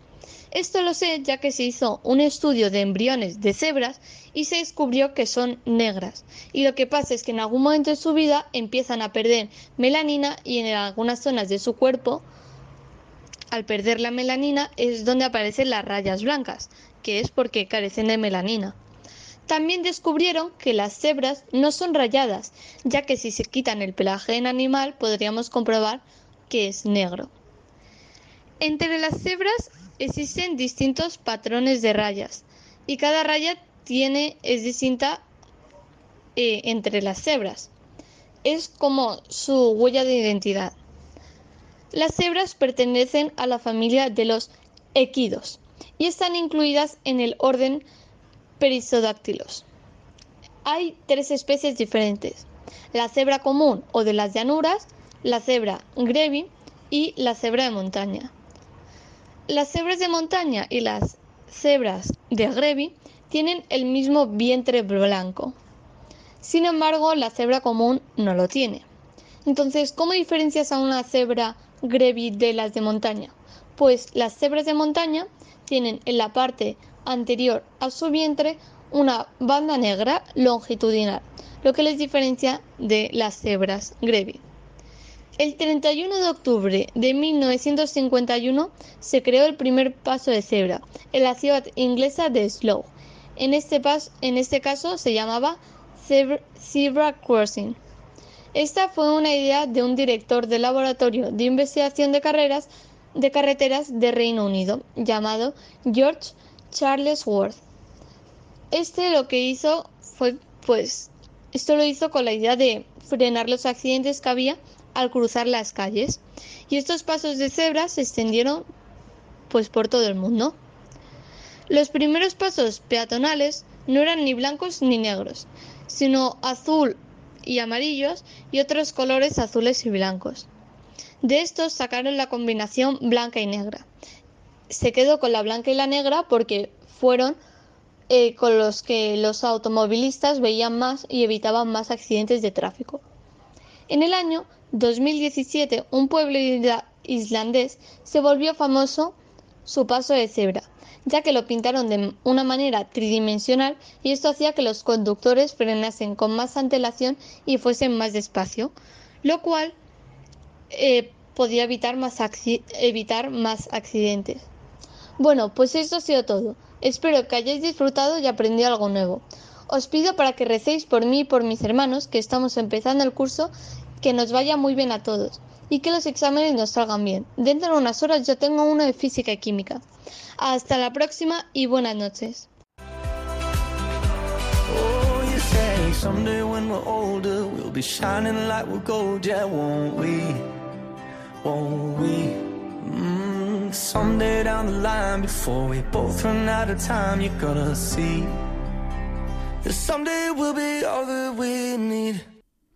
Pues nos ha pedido que recemos por ella, pues recemos, recemos para que dentro de unas horas le vaya muy bien el examen.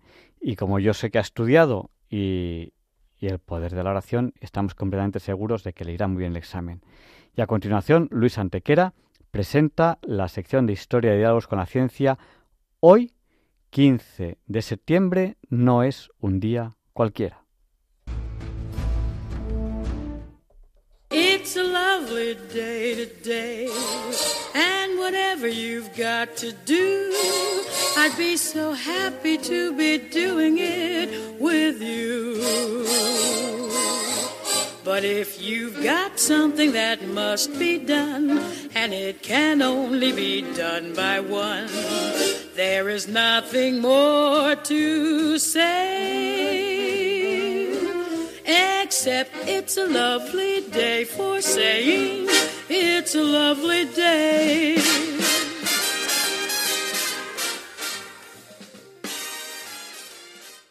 No, Javier Ángel, no directos compañeros de Diálogos con la Ciencia, no, queridísimos oyentes de Radio María. Claro que no es un día cualquiera, ningún día es un día cualquiera y este 15 de septiembre que nos disponemos a comenzar ahora mismo, tampoco porque en fecha tal, pero del año 994, tiene lugar la llamada Batalla de Orontes. En Siria, en la que las fuerzas del califato Fatimí de Damasco, a las órdenes de Manjutakin, derrotan a los Hamdamíes, a los que apoya el imperio bizantino, lo que servirá a los musulmanes para tomar el control de Siria.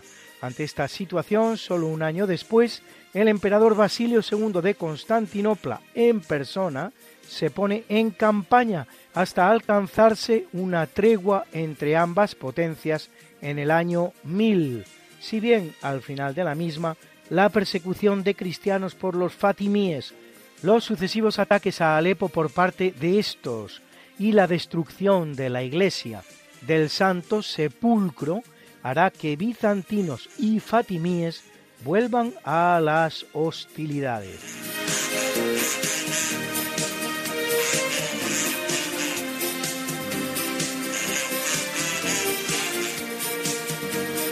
En el capítulo siempre fecundo de la conquista, colonización y evangelización de América por los españoles que va a permitir a los indígenas americanos el tránsito del neolítico al renacimiento en apenas dos generaciones, un tránsito que a los europeos había costado 7.000 enteros años, en 1514 Fray Bartolomé de las Casas, que venía realizando una severa crítica de la institución de la encomienda, a pesar de ser él mismo encomendero y de los importantes, renuncia a dicha encomienda de la que es titular y decide regresar a España al objeto de denunciar los abusos cometidos en América con los indios. En España, Fray Bartolomé será escuchado ampliamente y hasta recibido varias veces nada menos que por el regente, el cardenal Cisneros, como más adelante también por el mismísimo emperador Carlos V. La encomienda era una institución que se estableció en América en la que, en pago del trabajo de los indígenas para los colonizadores españoles, estos venían obligados a subvenir a sus necesidades y a darles formación y evangelizarlos, una obligación que los señores españoles no siempre proporcionaban de manera satisfactoria y que dio lugar a evidentes abusos. En 1509 ya se le había impuesto un límite de dos años al tiempo que un indígena podía pasar sometido a una encomienda. Y en 1542, mediante las llamadas leyes nuevas y considerando que los indios ya habían tenido tiempo suficiente para formarse y evangelizarse, el emperador Carlos abole definitivamente la institución.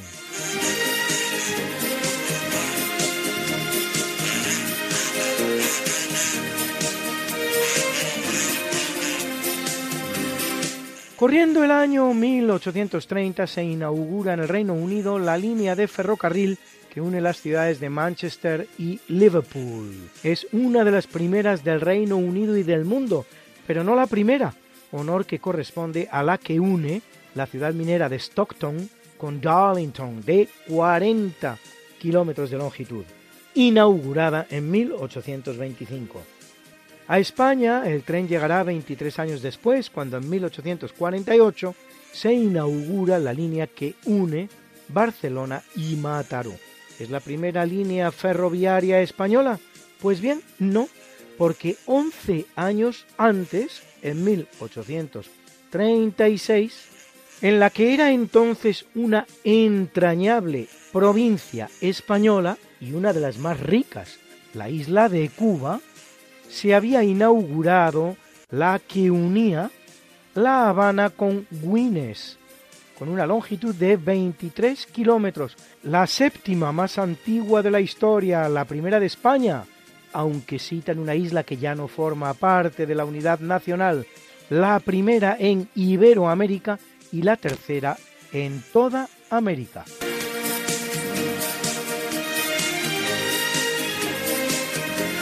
En el año de 1935 en Alemania se promulgan dos leyes, la ley de ciudadanía del Reich y la ley para la protección de la sangre y el honor alemanes, que forman parte de las llamadas leyes de Nuremberg, que establecerán una serie de discriminaciones para todos aquellos que no son considerados ciudadanos del Reich y muy especialmente para los judíos.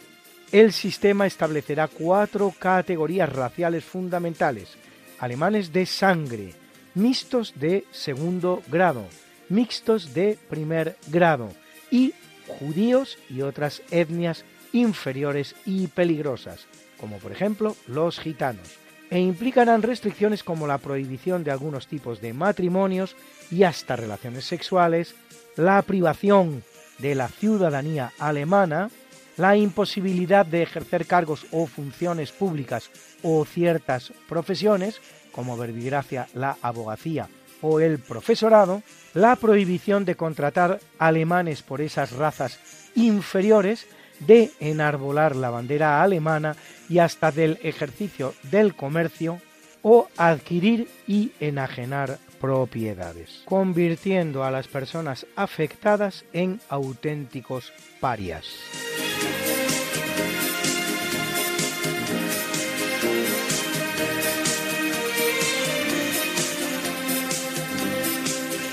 En 1940, durante la Segunda Guerra Mundial, en el marco de lo que se llama la Batalla de Inglaterra, que había empezado en julio, dos meses antes, consistente en el bombardeo diario de varias ciudades británicas y particularmente Londres, se produce la llamada Battle of Britain Day, algo así como Día de la Batalla Británica. Por la mañana, unos 250 cazas británicos se enfrentan a 150 cazas alemanes, mientras que por la tarde, unos 275 Hurricanes y Spitfires británicos combaten a 340 Messerschmitt 109 alemanes. Uno de cada cinco pilotos de la RAF británica eran pilotos polacos. La Luftwaffe germana perderá unos 60 aparatos y los británicos unos 80. La batalla de Inglaterra aún se prolongará hasta mayo de 1941.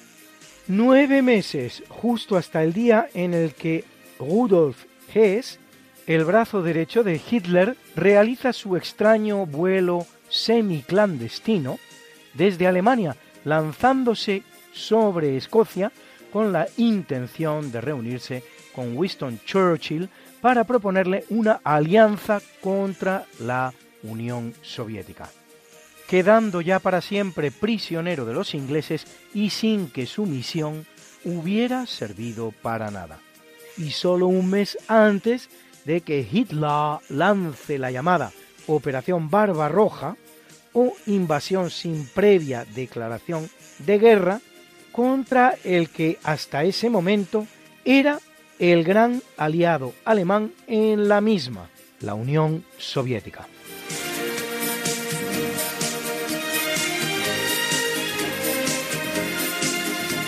Por el año 1949, cuando el fundador de la CDU alemana, Unión Demócrata Cristiana, Konrad Adenauer, gracias a los votos de su partido y a los de los liberales, es elegido por el Bundestag tras las primeras elecciones democráticas celebradas en la Alemania federal después de la derrota en la Segunda Guerra Mundial, primer canciller de la República Federal Alemana, puesto en el que se mantendrá hasta 1963, 14 años, hasta que a los 87 de edad es sucedido en el puesto por su compañero de partido Ludwig Erhard.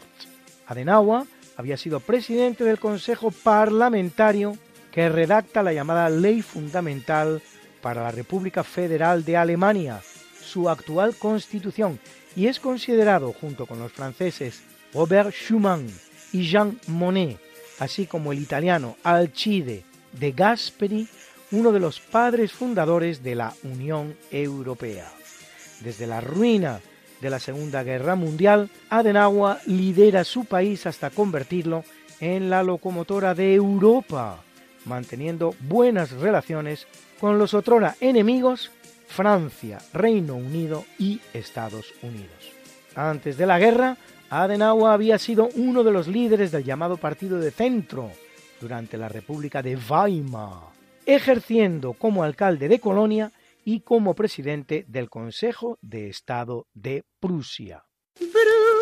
Bruna, Bruna, nació María y está en la cuna, nació de día, tendrá fortuna. Por dar a la madre su vestido largo y entrar a la fiesta con un traje blanco.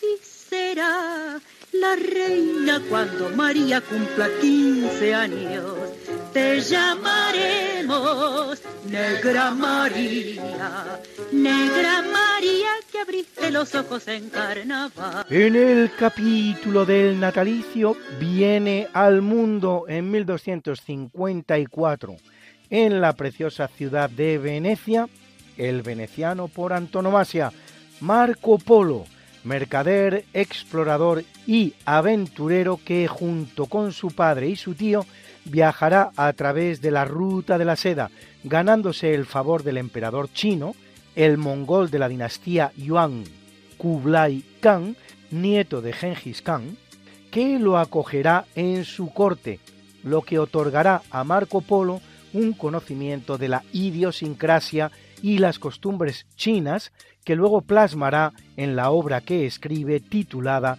Libro de las Maravillas, también conocido como Libro de los Millones, por las exageraciones que recoge, la cual redacta en prisión a un escritor y compañero de celda por nombre Rustichello.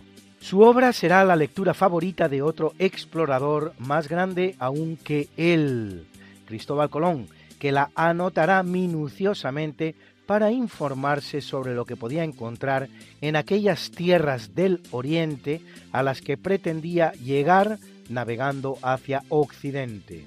Atribuye la leyenda a Marco Polo la introducción de la pasta, la deliciosa pasta, en Italia, mientras otros le acusan de ser un falsificador que no vivió las aventuras que recoge en su libro, lo que justifican diciendo que no es comprensible que en él no se mencionen algunas cosas tan características de la vida china como la gran muralla, el té o la costumbre de deformar los pies a las doncellas, no faltando quien incluso afirma que la obra es un apócrifo resultante de una colección de distintas aventuras. Y les voy a contar un secretito. Quien les habla se presentó en 1991 a un concurso de televisión española llamado La vida es juego, presentado por el desaparecido Constantino Romero con el tema precisamente de Marco Polo, ganando el premio máximo, consistente entonces en más de 3 millones de pesetas. De los que Hacienda, que sabía mucho menos de Marco Polo que yo, se quedó la mitad. En 1613 nace François de la Rochefoucauld, duque de la Rochefoucauld, prolífico escritor recordado sobre todo por sus máximas, recogidas en sus reflexiones o sentencias y máximas morales, que contiene hasta 700. Su bisabuelo François Conde de la Rochefoucauld había sido una de las víctimas de la masacre del día de San Bartolomé del año 1572, en la que en el curso de una sola noche fueron pasados a cuchillo no menos de 20.000 hugonotes así llamados los protestantes franceses. Entre esas máximas, escuchen estas. La maldad que hacemos no atrae tanta aversión sobre nosotros como nuestras buenas cualidades. Si no tuviéramos orgullo, no nos quejaríamos del de los demás. No tenemos suficiente fortaleza como para guiarnos solo por la razón. Nunca somos ni tan felices ni tan infelices como creemos. Aunque las personas presuman de sus grandes acciones, no son fruto de ellas tanto como de la suerte. Lo que la gracia es al cuerpo, el sentido común lo es al espíritu. El amor solo tiene una forma, pero hay miles de copias. Una manera de seducir es presumir de no haber seducido nunca. Y así hasta 700.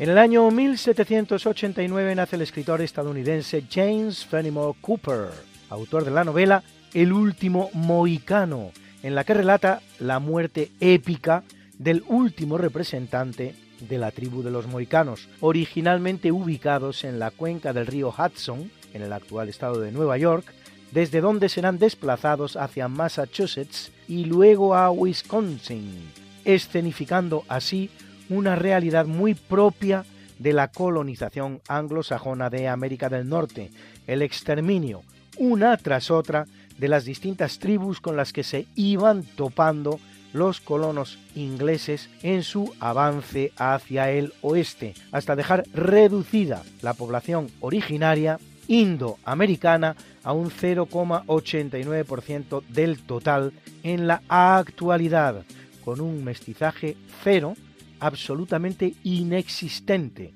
a comparar con las cifras que deja España en Centro y Sudamérica, 20% de indígenas puros en torno al 70% de mestizaje. Luis, Luis, Luis. ¿Qué pasa, Mariate? ¿Les has recordado ya a nuestros oyentes lo de nuestro programa? Hija, qué susto. Pues no, la verdad.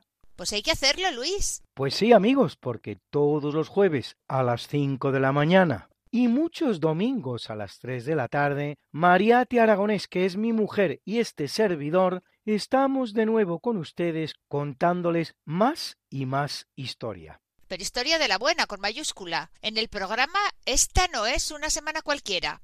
Y con la mejor música. Mariate, ¿y los que no puedan escucharnos en directo? Siempre pueden entrar en el podcast del programa. Esta no es una semana cualquiera. Acuérdense, esta no es una semana cualquiera. Y escucharlo a la hora a la que más les guste escuchar la radio. Pues ya lo saben amigos, esta no es... Una semana cualquiera. Con Mariate Aragonés. Y Luis Antequera. La historia como es. Y no como nos gustaría que fuera.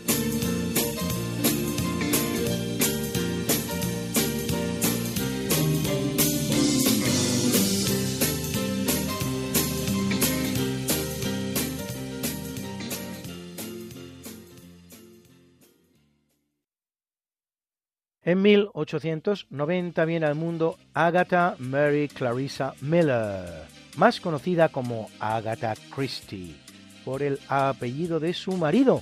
Sabido es que las mujeres anglosajonas toman el apellido de su marido, mientras que las españolas mantienen el suyo. Prolífica escritora británica de novelas de misterio, conocida también como Duchess of Death, Mistress of Mystery, o Queen of Crime, duquesa de la muerte, señora del misterio, reina del crimen, titulada comendadora de la Orden del Imperio Británico por la reina Isabel II, es creadora de personajes literarios tan conocidos como Hercule Poirot y Miss Marple, autora de 67 novelas policiales, 6 novelas románticas, dos autobiografías, dos libros de poesía y hasta un libro infantil. Entre sus títulos, ¿quién no recuerda aún Los Diez Negritos, Asesinato en el Orient Express, Testigo de Cargo y tantos y tantos otros? Ha vendido unos 3.000 millones de libros. Se dice pronto, ¿eh? Un libro a cada tres seres humanos. Considerada la novelista que más libros ha vendido en toda la historia. Su obra de teatro The Mouse Trap, La ratonera, estuvo en cartel durante 68 años ininterrumpidos entre 1952 y 2020 e hizo falta toda una pandemia para cortar esa ininterrupción, aunque volviera a abrir en 2021 y así hasta la fecha. Más de 10 millones de personas han pasado ya por taquilla hay que ser Agatha Christie para conseguir algo así.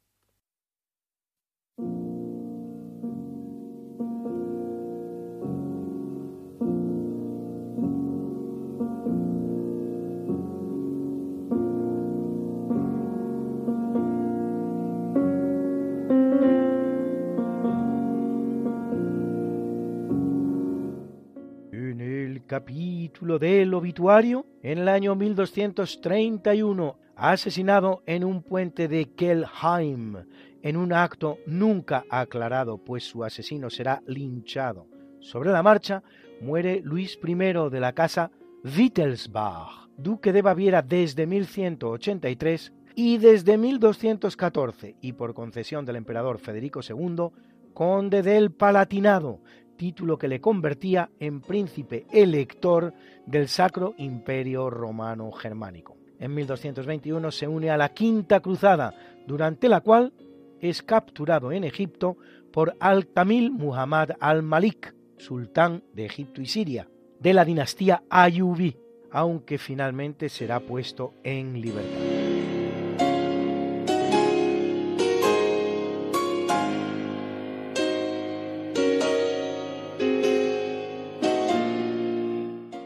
Año 1842, ante un pelotón de fusilamiento, muere Francisco Morazán, militar y político hondureño que había gobernado la República Federal de Centroamérica durante el turbulento período que va desde 1830 hasta 1839. La República Federal de Centroamérica fue un estado surgido de la Asamblea Constituyente de las Provincias Unidas del Centro de América el 22 de noviembre de 1824.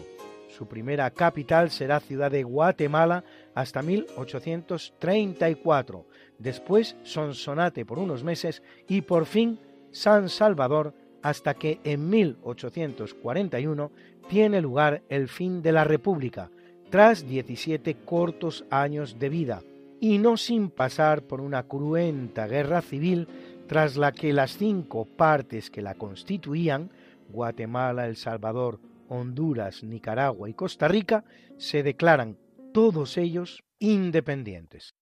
Qué linda está la mañana en que vengo a Venimos todos con gusto y placer a felicitarte.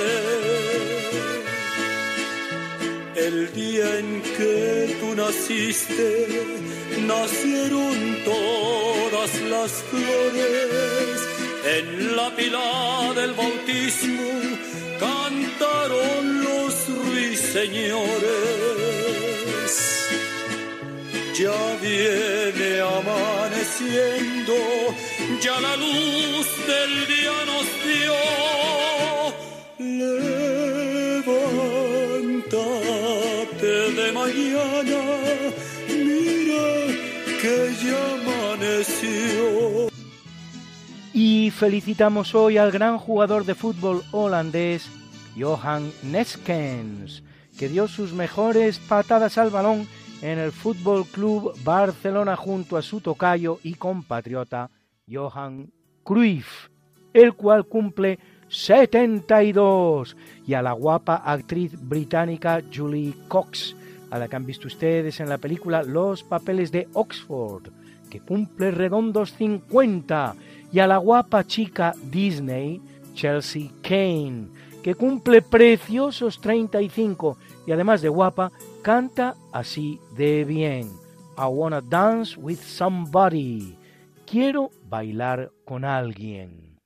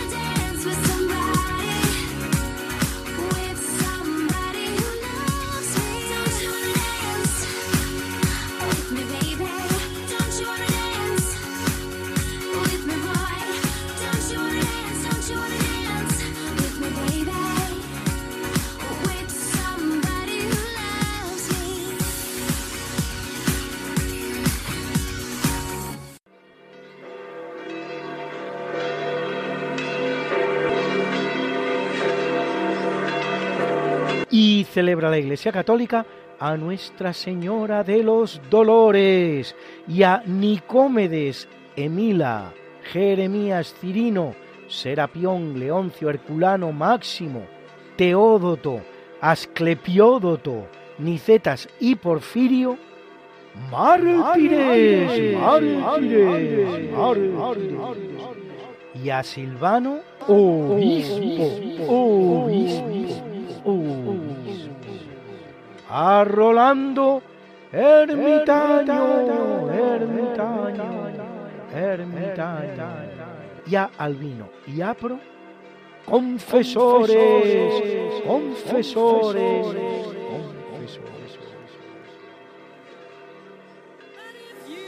something that must be done, and it can only be done by one. There is nothing more to say, except it's a lovely day for saying it's a lovely day.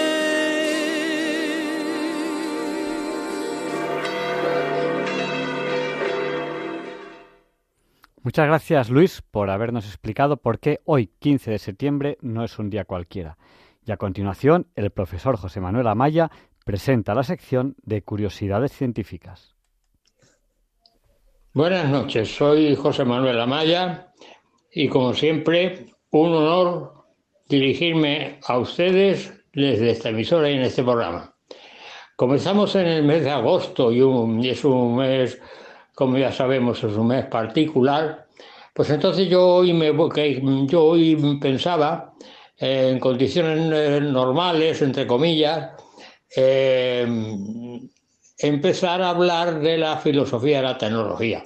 Entonces eso lo voy a aplazar hasta que estemos en, emisiones eh, fuera del mes de agosto, en meses normales, y voy a poner dos ejemplos curiosos de los, de los mitos griegos y de la interpretación de la realidad. Voy a poner un ejemplo de la explicación de los eclipses por Tales de Mileto, que es el primer filósofo de lo que se llama el periodo cosmológico. ¿eh? de lo que luego después llama Ortega ser la serie dialéctica.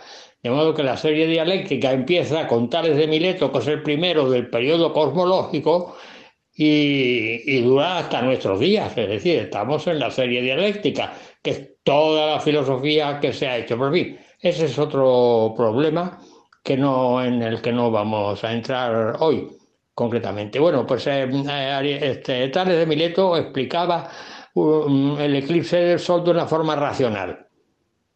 Era la interpretación de un cuerpo entre el Sol y la Tierra, como por ejemplo la Luna, ¿eh? y incluso lo representaba gráficamente para que se pudiera eh, ver con toda la claridad del mundo.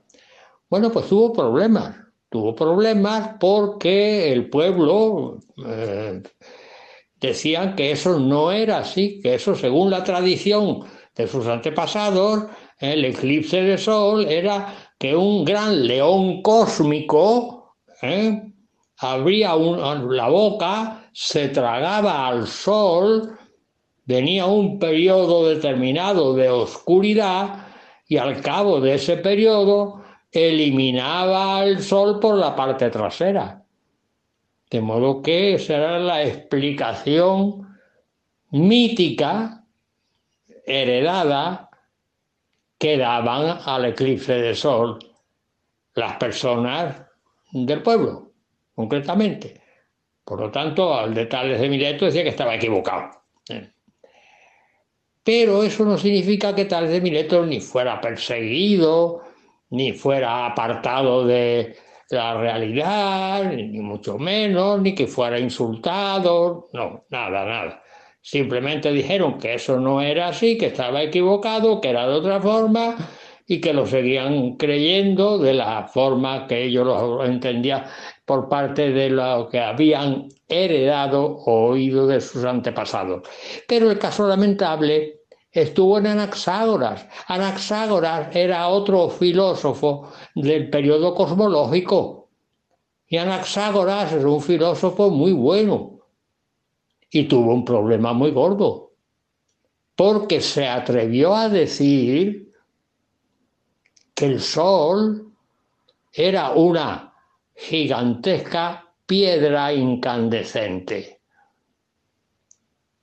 Y por decir eso, fue perseguido y encarcelado por el dictador de turno del, donde vivía, de la ciudad donde vivía, la Élade, la Élade,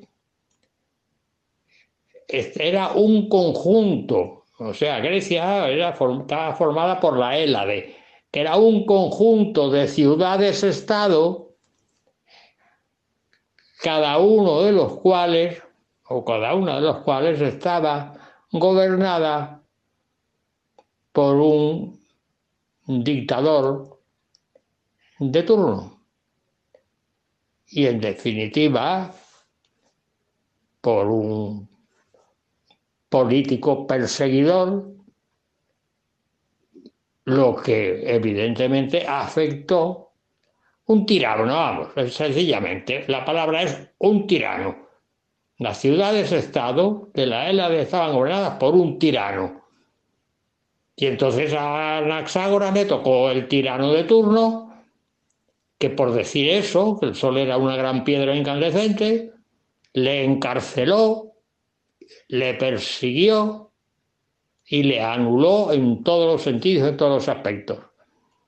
Al cabo del tiempo consiguieron algunos amigos suyos liberarle de la prisión y entonces Anaxágoras se exilió voluntariamente.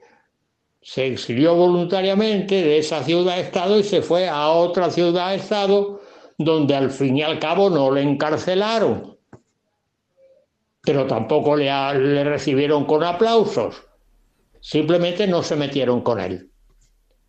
Pero el dictador de turno del primer, primer caso no cesó en seguir buscándole para volverle a meter en la cárcel e incluso torturarlo. Y aquí tienen ustedes dos ejemplos de mitos heredados y explicaciones racionales. Por eso Aristóteles decía lo que decía, los antiguos eran mitófilos y los actuales son filósofos, vamos a poner entre comillas. Muchas gracias por su atención, que pasen buena noche y hasta la semana que viene, si Dios quiere. Muchas gracias, José Manuel Amaya, profesor José Manuel Amaya, por habernos ayudado hoy y habernos presentado estas curiosidades científicas. Y terminamos ya este programa de hoy, 15 de septiembre de 2023. Les esperamos la semana que viene, si Dios quiere. No falten. Si Dios quiere, podremos entrevistar a José María Carrascal, que ustedes le conocen bien y que es una mente muy lúcida a pesar de su avanzada edad, 93 años. Ese telediario de la noche que todos escuchábamos, todos veíamos y ya cuando José María Carrascal terminaba, ya España entera se iba a dormir. Y bueno, ya saben lo que les voy a decir. No nos olviden en sus oraciones. Le pediremos a San Juan Pablo II que interceda por nosotros para que se nos libre del mal. Les dejo con el catecismo de la Iglesia Católica, que sé que les encanta, y con esta oración que hago a veces, Señor, dame una sabiduría como la de Monseñor Munilla y una voz como la suya. Hasta la semana que viene, si Dios quiere. No me olviden sus oraciones. Le pediremos a San Juan Pablo II que interceda por nosotros para que se nos libre del mal.